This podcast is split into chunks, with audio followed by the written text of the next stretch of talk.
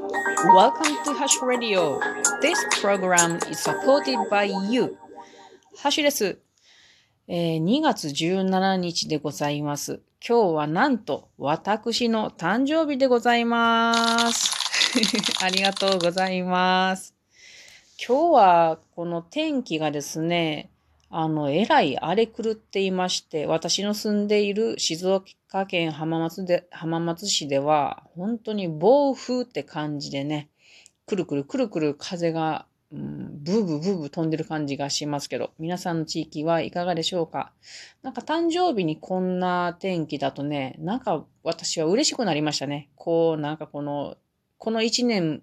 荒れまくるぞ、みたいな感じで、こう、動いてくぞ、みたいな感じでね、何か面白く思っています。ワクワクとしております。変化？これ。変化もね。さて、今日のラジオでは、引っ越しドキュメンタリーの2月17日分として、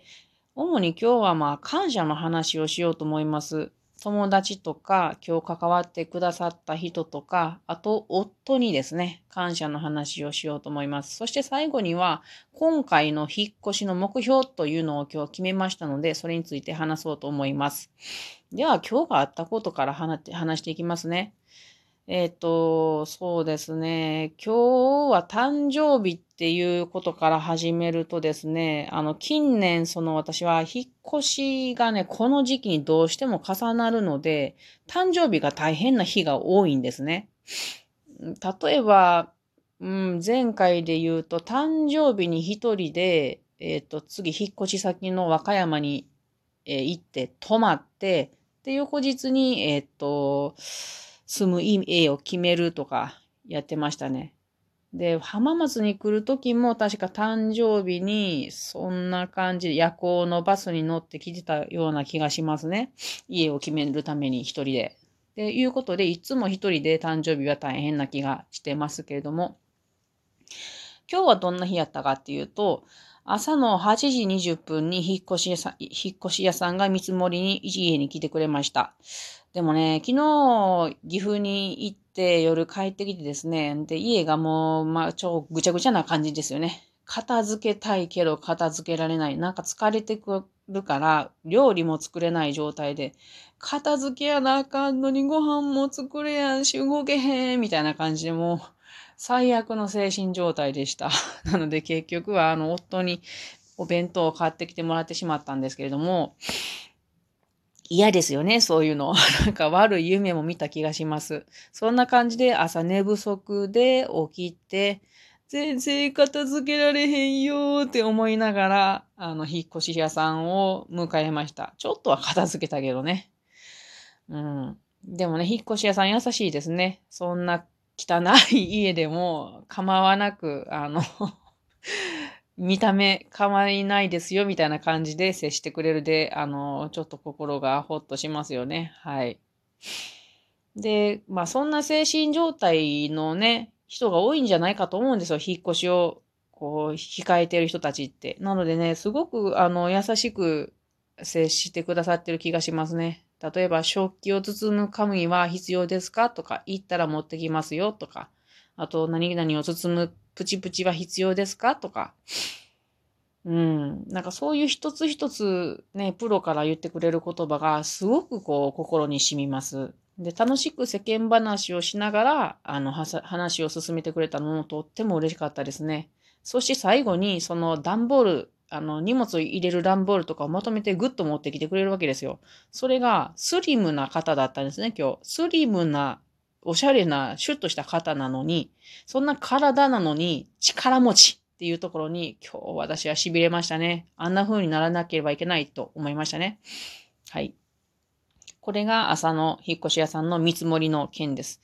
で、今日、ん、見積もりをしてもらって日程を組んでもらいました。2月28日に今の家を退去して3月1日に岐阜の家に入るっていうことになりました。それに向けて頑張っていこうと思います。で、その引っ越し屋さんが、えっ、ー、と、家から、私の家からもう帰る時、入れ替わりぐらいにですね、浜松で一番仲良くしてくれていた友達が、なんと誕生日だからっていうことで、手作りのブラウニーと、誕生日メッセージカードを持って来てくれたんです。あもう本当に嬉しい、ありがたい限りですね。誕生日覚えてくれる、くれてるってなんてすごくいい、すごいことじゃないですかもう私なかなか人の誕生日覚えられないからね、もう申し訳ない限りです。で、彼女は環境問題のことをよく考えて、それを生活に取り込んでいる人なので、くれたカードもね、あの、ポストカードなんですけれども、あの、エコ派っていうのと多数派っていうイラストが書いてあって、多数派はペットボトルがいっぱい書いてあって、便利って書いてある。で、エコ派っていうのは、うん水道からお茶を沸かして水筒に入れるっていう あの絵が描いてある。そしてエコ派の方に頑張れエコ派っていう書いてある、えー、のポストカードにメッセージをたくさん書いてくださいました。とっても嬉しいですね。笑顔のもとになりますようにと言ってチョコ、チョコレートのブラウニーを作ってきてくれました。はい、朝から笑顔のもとを一ついただいて、しばらくこれをいただいて過ごそうと思います。それから、その後ですね、夫、夫じゃない、弟からギフトカタログを届けてもらいました。これは私の弟は42歳の翻訳を迎えてるんですね。なので、その役を周りに分けるっていうことで、えー、私にギフトカタログを送ってくれました。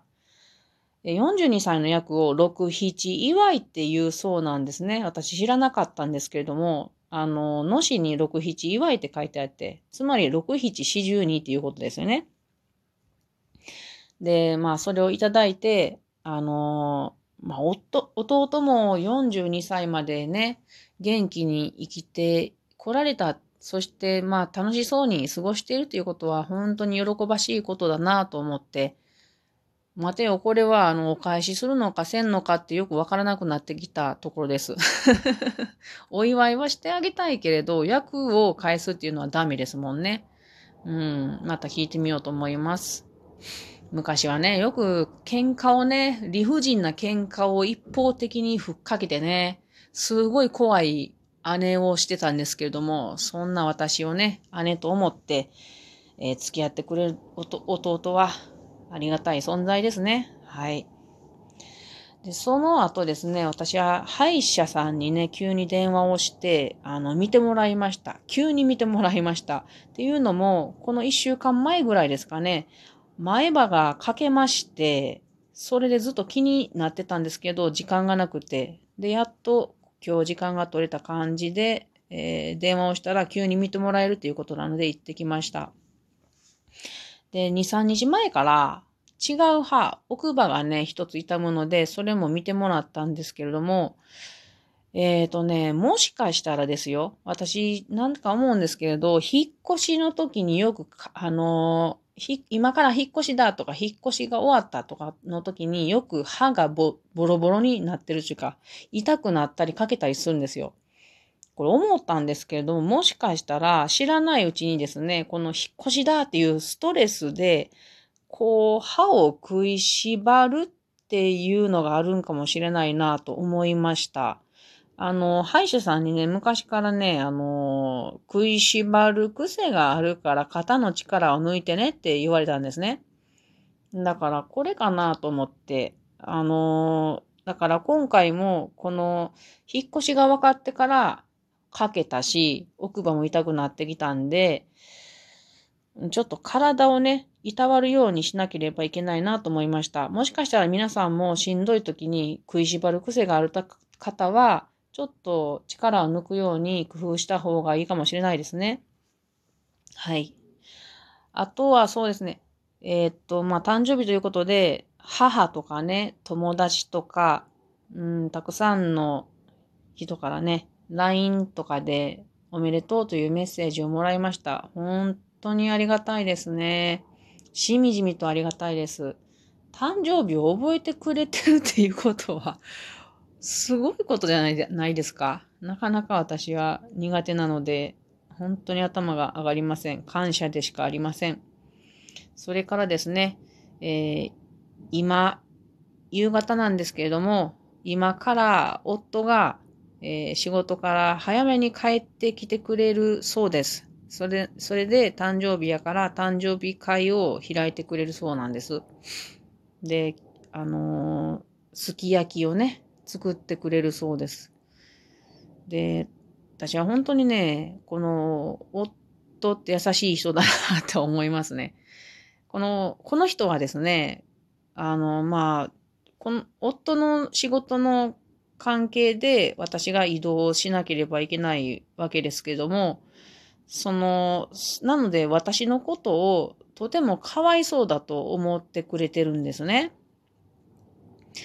で、おそらく本人が一番大変なんですよ。仕事の環境が変わることって。お仕事やし。で、本当に大変な中、そう、私のことがかわいそうだと思うなんて、すごいなって思いますね。あの、で、私は何も返せないからちょっと申し訳ないなと思うんやけれども、なんかね、時々この人のことを私は、あの、私を甘やかしてくれるお母さんみたいやなって思うんです。変なことに。この人は私のお母さんなのかな？私が甘えてもいいお母さんなのかなってよく思うことがあります。本当にありがたいなと思っています。すいません。ちょっとのろけやね。さて最後に、えー今回の引っ越しの目標を決めました。いつも引っ越しはバタバタとひどい生活になるんですけれども、これから10日ほどあるわけです。なので、毎日のルーティン、例えば筋トレとか英語の勉強とか運動とか料理とかですね。で、森林整備とかも、えーいつもやってたこととかはね、こなしつつ、引っ越しの作業をしていくぞという挑戦を決めました。それでは皆さん、またね